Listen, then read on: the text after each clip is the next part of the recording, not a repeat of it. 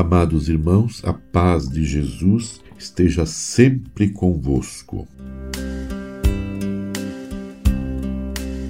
Estamos iniciando o tempo da Quaresma, um tempo favorável para vivermos mais pertinho de Jesus em oração com Ele, por Ele e viver também um, num clima de penitência, de jejum, de oração, de abstinência e de caridade, de partilha, de esmola.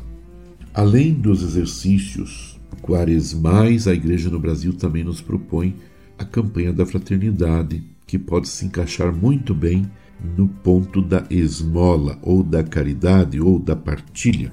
A campanha da fraternidade deste ano 2024 tem como tema fraternidade e amizade social. A partir da carta encíclica Fratelli Tutti do Papa Francisco, a CNBB propõe este tema Sociedade, pois a sociedade está doente. A campanha da fraternidade é um modo da Igreja no Brasil celebrar e viver a Quaresma. O lema do Evangelho de Mateus, Vós sois todos irmãos e irmãs, Mateus 23, 8. Qual o objetivo da campanha da fraternidade deste ano? Despertar para o valor e a beleza da fraternidade humana, promovendo e fortalecendo os vínculos da amizade social, para que, em Jesus Cristo, a paz seja realidade entre todas as pessoas e povos. E qual é a metodologia? Ver, iluminar e agir. Ver. A campanha propõe colocarmos uma lente de aumento sobre a realidade da igreja, das comunidades, das famílias, das pessoas, da sociedade como um todo. Intolerância em todos os aspectos, as guerras, as violências contra as mulheres, crianças, jovens e os mais vulneráveis, divisões nas famílias, nas comunidades e um grande mal que assola a nossa sociedade, que é a indiferença. O segundo ponto é iluminar. Iluminar diante dessa realidade com tantas sombras, precisamos colocar luz, iluminar nosso pensamento, nosso coração, por meio da palavra de Deus e do magistério da Igreja, documentos como documentos do Concílio Vaticano II, a doutrina social da Igreja, outros documentos, Fratelli Tutti, Laudato Si, documento de Aparecida e outros. Se a sociedade está doente, após iluminar a realidade, podemos visualizar o diagnóstico. Padecemos de alterofobia, medo, rejeição ou aversão a tudo aquilo que é do outro, tudo o que não sou eu mesmo e é diferente de mim. A causa principal, hiperindividualismo.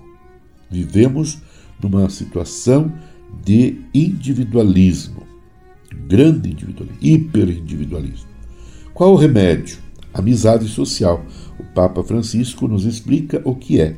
Entre outros, amor que ultrapassa as barreiras da geografia e do espaço.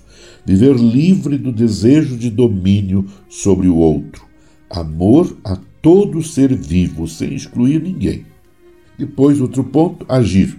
Conforme Isaías capítulo 54, versículo 2 alargar o espaço de nossas tendas, estender as lonas para acolher os que estão fora dela.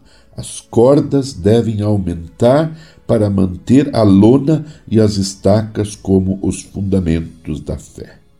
E assim podemos agir como pessoa, realizar a coleta nacional, dia 24 de março, no Domingo de Ramos, cultivar a espiritualidade de comunhão, promover a cultura do encontro, colocarmos em prática o Evangelho de Jesus Cristo, dialogar sempre, ir ao encontro de nossos vizinhos, ser um agente de reconciliação e paz, participar dos organismos da sociedade, como fóruns de educação, conselhos comunitários e outros mais. Como comunidade, promover a coleta, empreender a conversão pastoral, ser igreja em saída, favorecer os centros de escuta e formar pessoas para ouvir o diferente.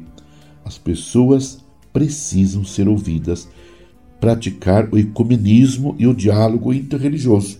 Como sociedade, valorizar o voluntariado e o serviço comunitário, implementar a justiça, restaurar, fomentar e promover pastorais que em, movime que, em movimentos que cuidam de todos os excluídos, desprovidos de dignidade e outros. Para finalizar, podemos nos perguntar: mas e a quaresma?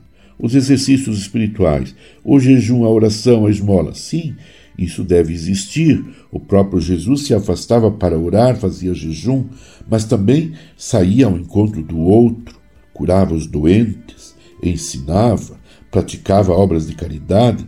Quando recebemos em nossa fronte o cabeça a cinza na quarta-feira de cinzas, recebemos uma missão: convertei-vos e crede no Evangelho. Não perguntam para nós, uma conversão que não é apenas individual.